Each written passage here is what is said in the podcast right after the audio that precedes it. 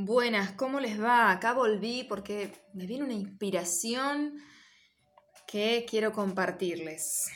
Seguimos en la temporada de cortos y no estoy tan segura de poder hacerlo corto a este, a este episodio de este podcast. Pero, ¿de dónde viene este miedo? Esa es la, frase disparadora de, eh, de, este encuentro que estamos teniendo en este momento, mientras yo grabo y cuando vos me estés escuchando desde donde me estés escuchando. Es una pregunta que quiero lanzar medio así al vacío y, a la vez a tu corazón, a tu mente, a, tu conciencia. ¿Alguna vez te preguntaste eso? ¿De dónde viene este miedo? El que sea, el miedo que sea que, estés vibrando, si es que estás vibrando algún miedo. Y mm, a mí me pasó que hace unos días, no recuerdo en qué contexto, ni dónde, ni, ni de qué hablaban, pero escuché esta frase que me quedó muy, muy, muy, muy en la cabeza de resonando, que decía las personas cuando actúan con miedo no actúan con lógica. Cuando una persona tiene miedo, deja de actuar lógicamente, deja de actuar con sentido común, como se dice, ¿no? Y es algo súper simple de entender y de hasta de intuir esto, esta frase, pero realmente fue como, ¿vieron cuando algo cala más hondo de lo que realmente parece que está diciendo? Y me quedé pensando en esa frase. Y dije, es, es verdad, mm, traté de mirarme a mí, ¿no? En las situaciones en las que siento miedo o se me disparan ciertos miedos. Y es verdad que siempre lo que, lo que termino diciéndome es como, ¿qué, me pasó? Esa no soy yo, no estoy actuando desde mí. ni siquiera desde mi lógica, les diría que no estoy actuando desde mi esencia. Cuando tenemos miedo, no estamos actuando desde nuestra esencia, porque en esencia somos amor.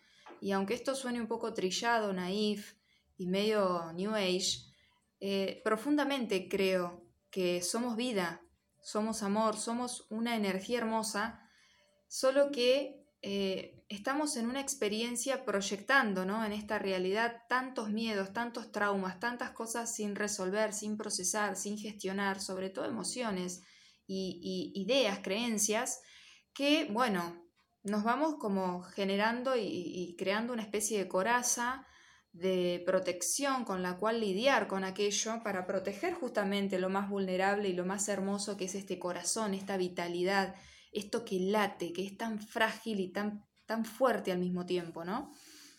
Entonces, me preguntaba de dónde viene este miedo y ustedes saben que yo estoy haciendo como una indagación bastante profunda en el tema de lo vincular, porque es el el la única área de mi vida en donde yo he sentido que las cosas no me fluyen, que yo quiero fluir, tengo la intención de fluir, pero parece que todo va como con intermitencia, eh, no logro mm, crear experiencias a profundidad, a la profundidad que deseo o con la continuidad que deseo para poder ir un poquito más allá en las conexiones.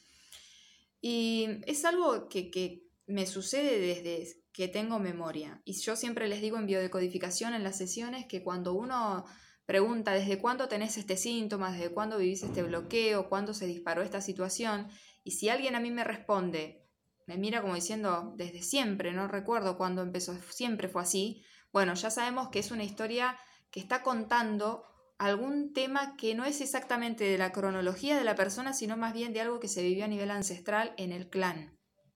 Anoche justamente encuentro un video hablando un poco del tema del compromiso en la pareja, hablando de las infidelidades, hablando de las parejas abiertas, como se utiliza ahora este término de abrir la pareja para que uno pueda eh, tener intimidad o tener otro tipo de vínculos en paralelo con el vínculo en particular que uno está teniendo, que cada persona tenga la libertad de relacionarse sexualmente o sexoafectivamente con otras personas también al mismo tiempo que tiene el vínculo con la persona X con la que tienen este acuerdo.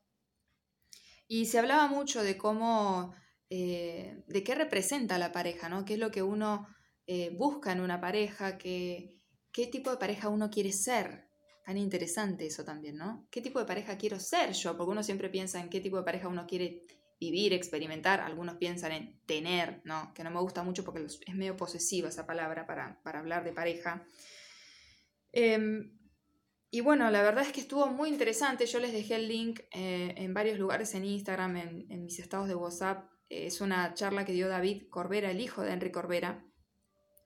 Este, súper, súper interesante en un vivo y además tomó consultas que le iban haciendo y a partir de ello iba, bueno, comentando distintos puntos muy interesantes.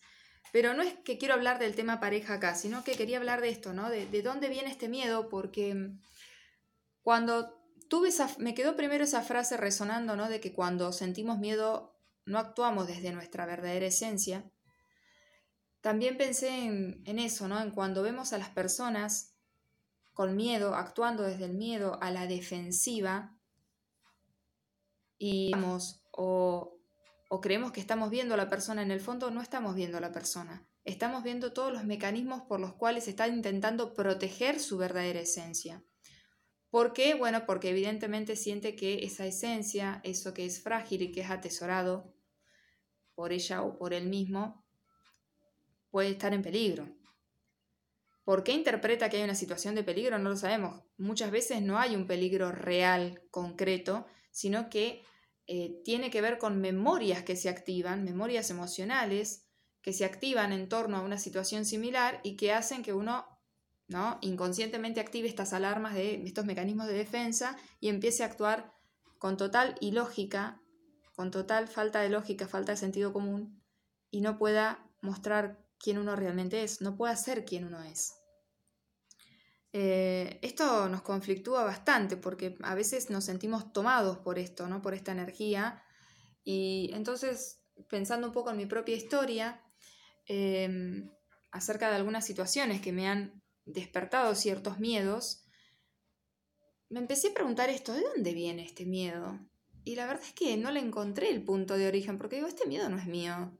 Es la primera vez que realmente tomo conciencia de que no es mío en el sentido de que lo estoy sintiendo, pero ¿de dónde surgió? A mí no me pasó absolutamente nada traumático, por ejemplo, a nivel de pareja, de conexiones, vincular. No me pasó, no tuve experiencias feas, vínculos feos, conexiones feas. Siempre me he encontrado con gente bastante agradable. Sí, no se ha dado, no se ha dado que se pueda profundizar en el vínculo. Eh, y esto tiene que ver un poco con el patrón de la distancia que yo muchas veces les comenté, que siempre eh, eh, termino enganchándome con personas que están de paso, que se van, que están lejos o que se van lejos. Y justamente en este video de David Corbera hablaba un poco del origen de esto y tiene mucho sentido con la historia de mi clan. Em, que habla mucho de que, bueno, evidentemente es la solución que el clan encuentra a un trauma donde alguien se sintió muy atrapado o atrapada en una relación. Entonces después la solución que da el clan, que siempre el inconsciente del clan es mucho más fuerte que el inconsciente propio, lo rige, por decir así, eh, es, bueno, de base que haya distancia. Entonces vamos a evitar eh, eh, este, esta, esta, esta, sensación de estar atrapado en una situación. Y de hecho yo les contaba alguna vez que mi abuela, mi abuela paterna se suicidó por una situación este, vincular. donde claramente ayer también pude darme cuenta de que realmente se el, el nivel de atrapada que se ha sentido, ¿no? En una situación, en un matrimonio, en un vínculo para realmente mm, encontrar como única posibilidad de liberación el suicidio. Realmente, ¿eh? ¿A, qué, ¿A qué nivel emocional, a qué nivel de saturación emocional, mental, etcétera, uno puede estar sintiéndose como para encontrar como única salida a eso?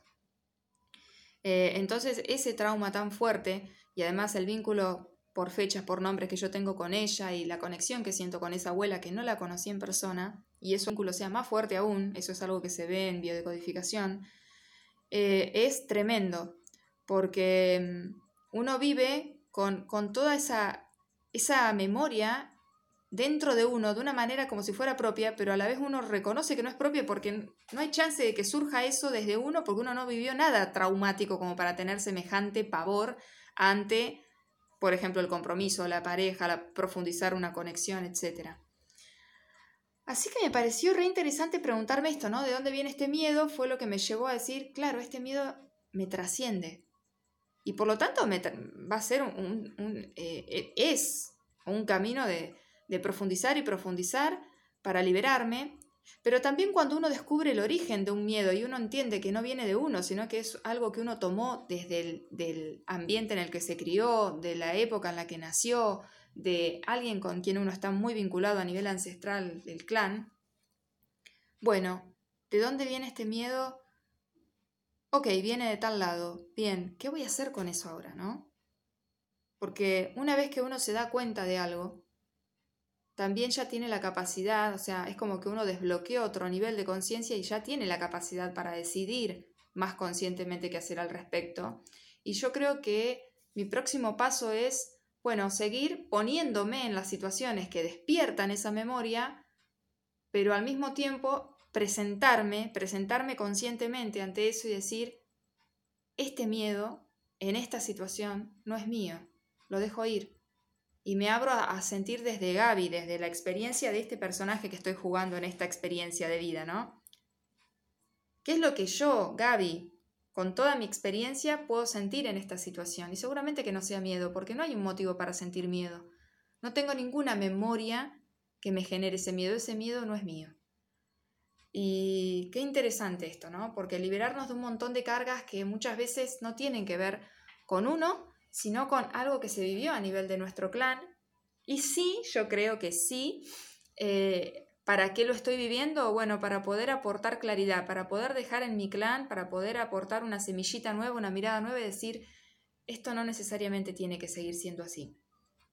No necesariamente tenemos que seguir sintiendo miedo, protegiéndonos, ante algo que sucedió una vez a un miembro del clan y que sí, fue dramático, fue muy fuerte, el resultado fue muerte y eso para el inconsciente es innegociable. Eh, pero bueno, creo que a nivel, digamos, si uno se compromete con ir tomando conciencia, lo puede lograr. Eh, este no es un podcast para la temporada de cortos, claramente, pero no podía pasar a la ligera por esto, ¿no? ¿De dónde viene este miedo?